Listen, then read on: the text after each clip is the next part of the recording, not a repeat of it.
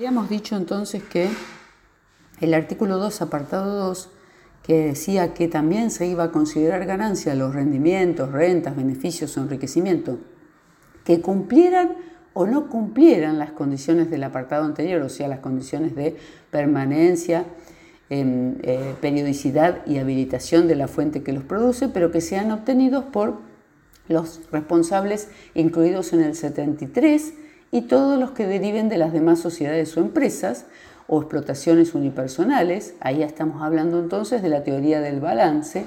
pero decía una excepción, excepto que si no se tratan de contribuyentes comprendidos en el artículo 73, desarrollen las actividades indicadas los incisos F y G del artículo 82 y éstas no se complementen con una actividad comercial, en ese caso se le aplicará lo dispuesto en el apartado anterior. Entonces dijimos, estas son sociedades del artículo 53, pero no del 73, ¿sí?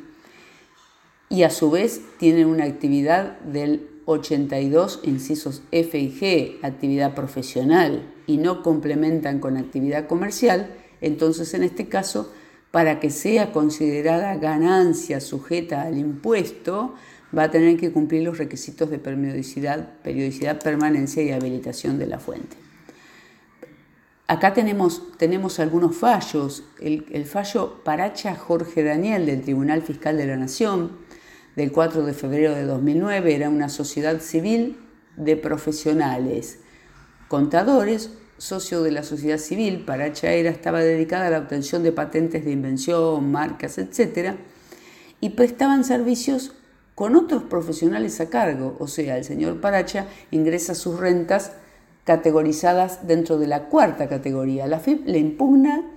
la determinación por improcedente, una exención en diferencias de cambio. El, señor Paracha había declarado como exentas diferencias de cambio debido a que él declaraba sus rentas dentro de la cuarta categoría, porque según el fisco esas rentas son de tercera categoría. El Tribunal Fiscal de la Nación concluyó que los servicios profesionales prestados por estudios organizados como empresas o sociedades, siempre que no sean sociedades de las llamadas de capital, o sea, las sociedades del artículo 73 de la ley, encuadran en la cuarta categoría siempre que no se complementen con una actividad comercial. Después hay otro fallo, el caso de un bioquímico Ramos Jaime Francisco, es de, también del Tribunal Fiscal de la Nación, eh, cuyas ganancias el fisco había considerado que eran de tercera categoría por la inversión de capital el Tribunal Fiscal concluyó que el actor lo empleaba en el ejercicio de una profesión liberal a ese capital, así como la contratación de otros profesionales en relación de dependencia, y que ese ejercicio solo podía considerarse como de tercera categoría en el caso que complementara con una actividad comercial. ¿Qué sucede entonces? Entonces, lo importante es que si tenemos una actividad de dos profesionales asociados, o sea, ahí tenemos actividad del artículo 82, incisos F y G, por ejemplo, dos médicos veterinarios que tienen una sociedad de las sociedades simples que están dentro del artículo 53 y no son las sociedades del artículo 73 y no complementan con una actividad comercial, es decir, no tienen una clínica veterinaria o no tienen una veterinaria donde venden insumos para las mascotas o para los animales, sino que solamente prestan su servicio profesional, estarían encuadrados dentro de la